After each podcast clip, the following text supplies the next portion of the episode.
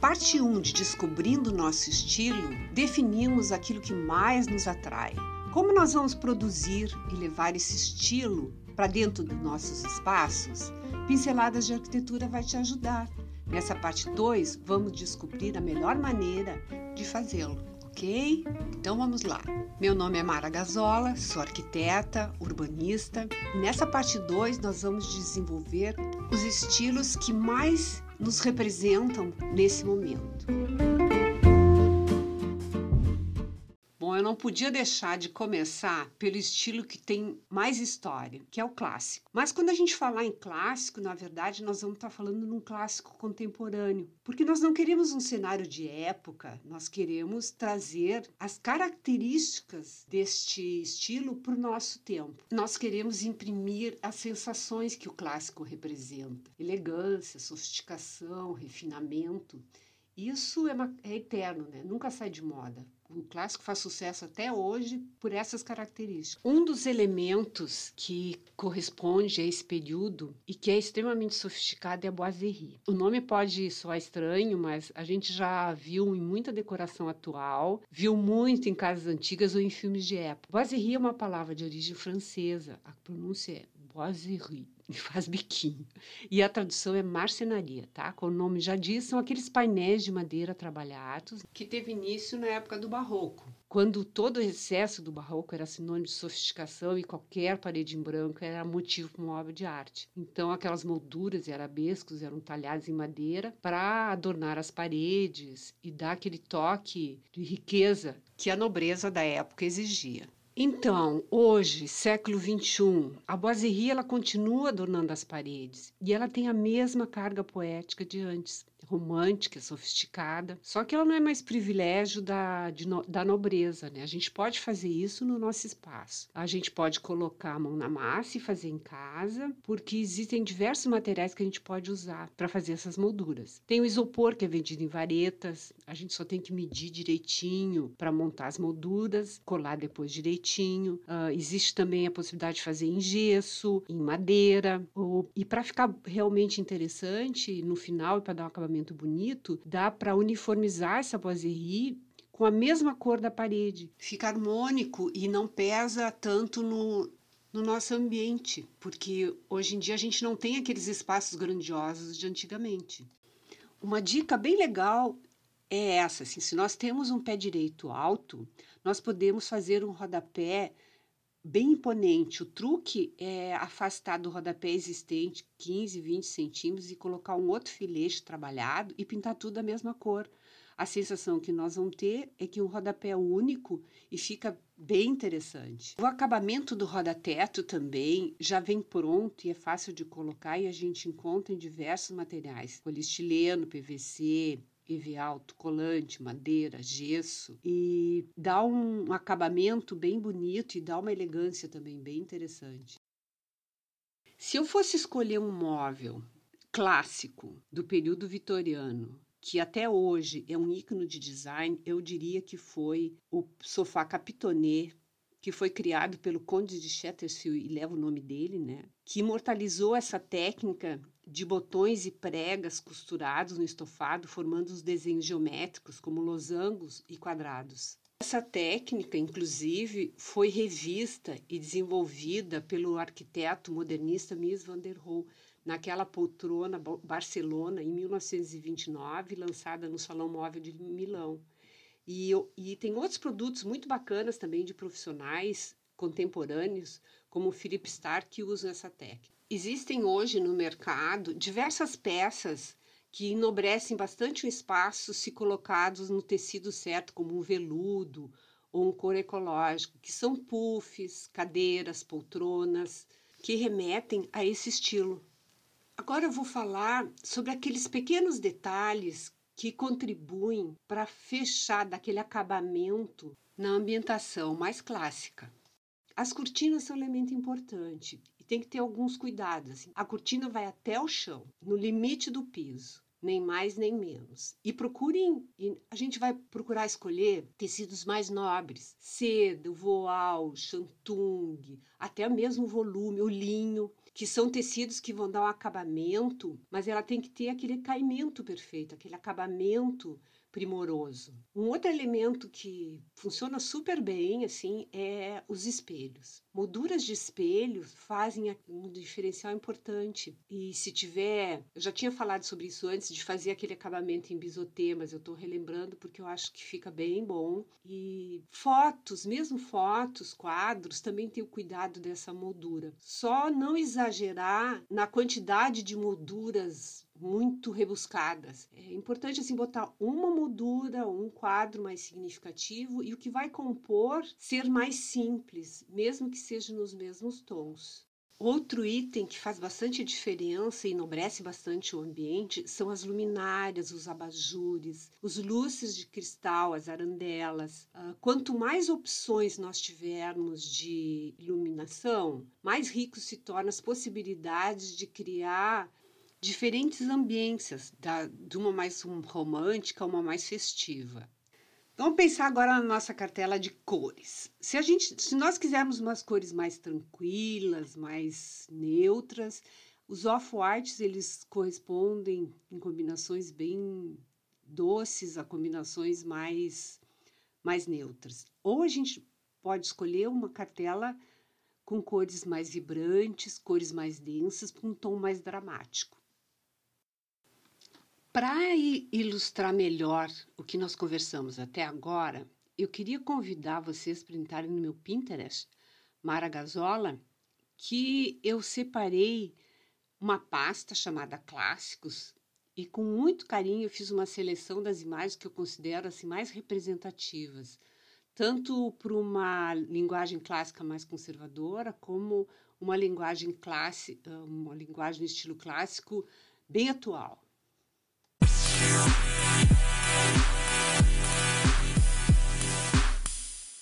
Bom, agora nós vamos para Nova York por volta do ano de 1950. Nessa época, havia antigos prédios de fábricas e galpões industriais que estavam desocupados e começaram a servir de moradia para um público diferenciado. Eram artistas, eram estudantes, enfim, inquilinos que assumiram aquela estética de, de industrial.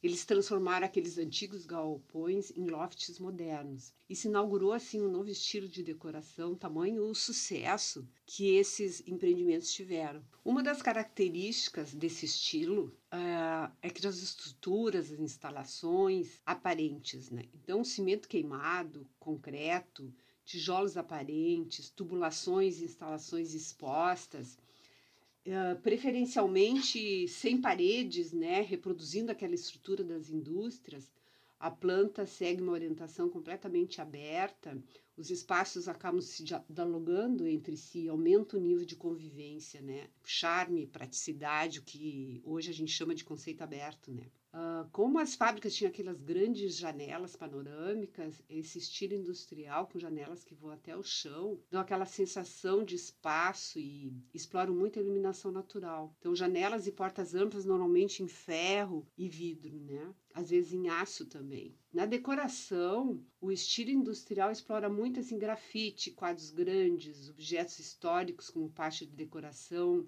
móveis e eletrodomésticos assim em aço, ferro, móveis antigos, uh, releitura de móveis antigos também, né? Eles podem vir também no estilo vintage, com um pouco mais de cor, mais arrojado. Uma coisa assim que também é interessante de observar essa decoração industrial é aquela aparência inacabada, imperfeita dos revestimentos. Né? Isso faz um contraste bem interessante com o design mais arrojado e moderno. Ou seja, na decoração industrial, sempre tem espaço para mesclar o rústico, o bruto com o sofisticado e elegante. Como os espaços eram muito amplos, era necessário uma ferramenta que conectasse todos os pontos de luz, né? então começou a se usar os trilhos. Atualmente, ele é um dos elementos mais fáceis de serem usados quando o assunto é uma decoração industrial. A iluminação indireta, também vinda de luminárias suspensas ou de chão, também está presente na decoração industrial. Outra dica é apostar no uso de lâmpadas ligadas diretamente na fiação, dispensando lustres e outros tipos de suporte, ou usar os suportes divertidos, umas engenhocas. Pensar agora, como é que nós podemos incorporar esse estilo no nosso espaço de vida, sem alterar muito a estrutura e fazendo mudanças rápidas nos acessórios. Então, existem técnicas de pintura que dão aquele acabamento de cimento. Caso não seja possível fazer o cimento queimado, existem também papéis de parede que imitam perfeitamente. Também existem revestimentos vinílicos ah, em chapas que a gente pode colocar sobre um piso de cerâmica com essa característica do cimento queimado. A gente pode trocar porta de armários, uma porta de armário convencional, por uma esquadria metálica pintada de preto com vidro.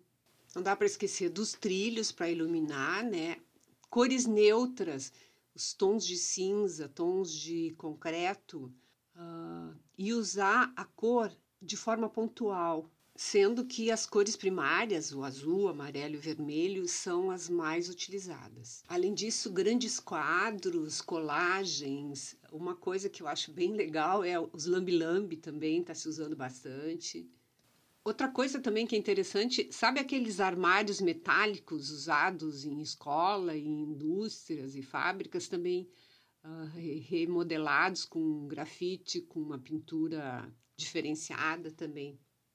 O estilo industrial ele permite alguns exageros, como, por exemplo, usar o preto em paredes, mas eu, eu acho que ficaria interessante apostar nas folhagens. Eu acho que as folhagens dão uma quebrada na, nessa rigidez dos metais e dá aquela humanizada com cerâmicas naturais.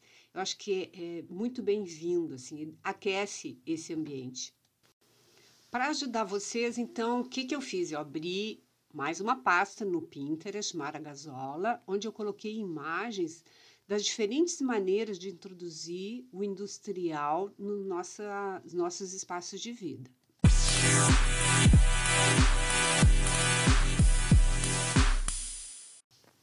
Ai, que vontade de estar no campo, um lugar em contato com a natureza. Será que a gente consegue ter essa energia da natureza que é aconchegante, confortável, intimista, o rústico faz esse, faz esse papel. Ele tem madeira na sua forma mais bruta, de demolição, ou por um acabamento mais sofisticado e polido, que pode ser utilizado em painéis ou revestindo uma parede inteira com seus veios e pátinas. Com tijolos que dão um visual despojado. Em apartamento, nós podemos usar aquelas plaquetas de tijolo de demolição, que elas trazem um maior requinte, acolhimento, porque eles, elas são feitas a partir do tijolo tijolo original. E tem todas aquelas variações interessantes de cor e textura. Elas são cortadas ao meio com todo o cuidado e, e permite que a gente forre aquela nossa parede para dar essa textura. Também é interessante porque a gente pode colocar os móveis de família, uma ótima oportunidade para reciclar e dar vida àquela mesa, banco ou outro mobiliário da casa da vovó, ai, como aquela cama de ferro adorável que pode ser pintada de uma cor linda. E além de tudo, tudo e traz aquela memória afetiva que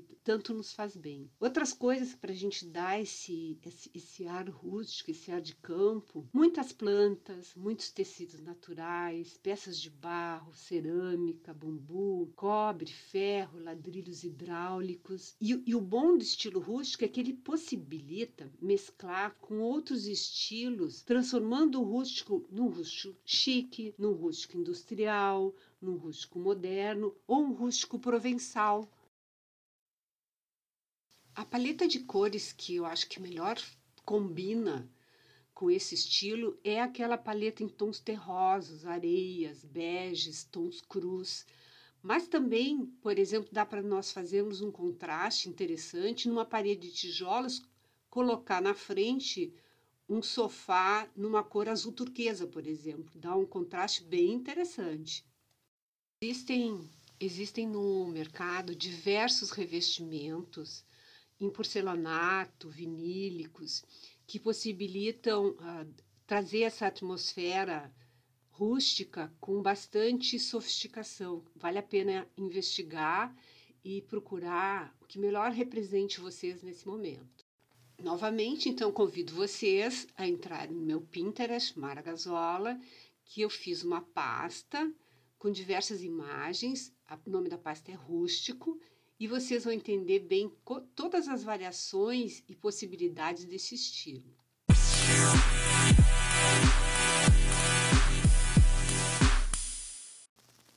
No episódio anterior, nós comentamos que nós não somos um único estilo, né?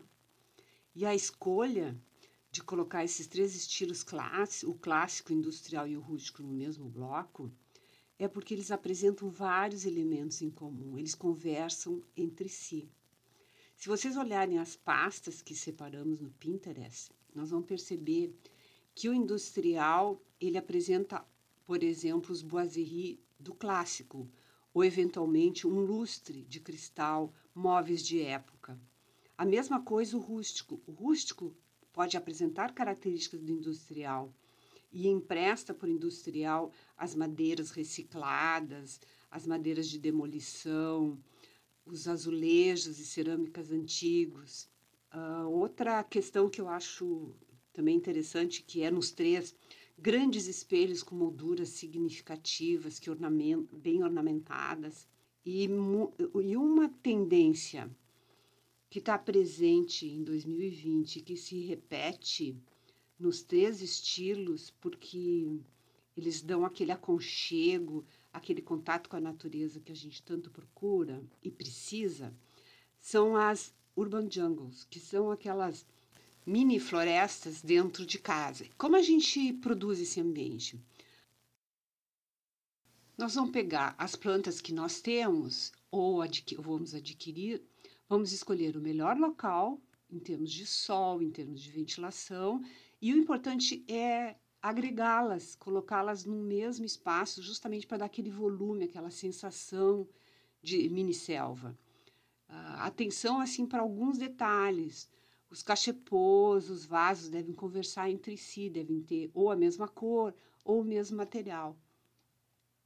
Um outro elemento que é tendência em 2020, já vem e vem crescendo, são os materiais naturais. Cada vez mais o algodão, o linho, o sisal, o junco, o bambu, as cerâmicas e o design de cerâmicas. Nós temos artesanato brasileiro muito rico.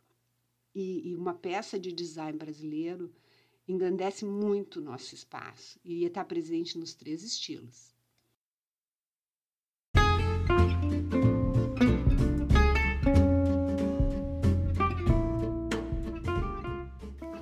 Próximo episódio, então, nós vamos abordar também em bloco, tá? Por, por semelhança, digamos assim.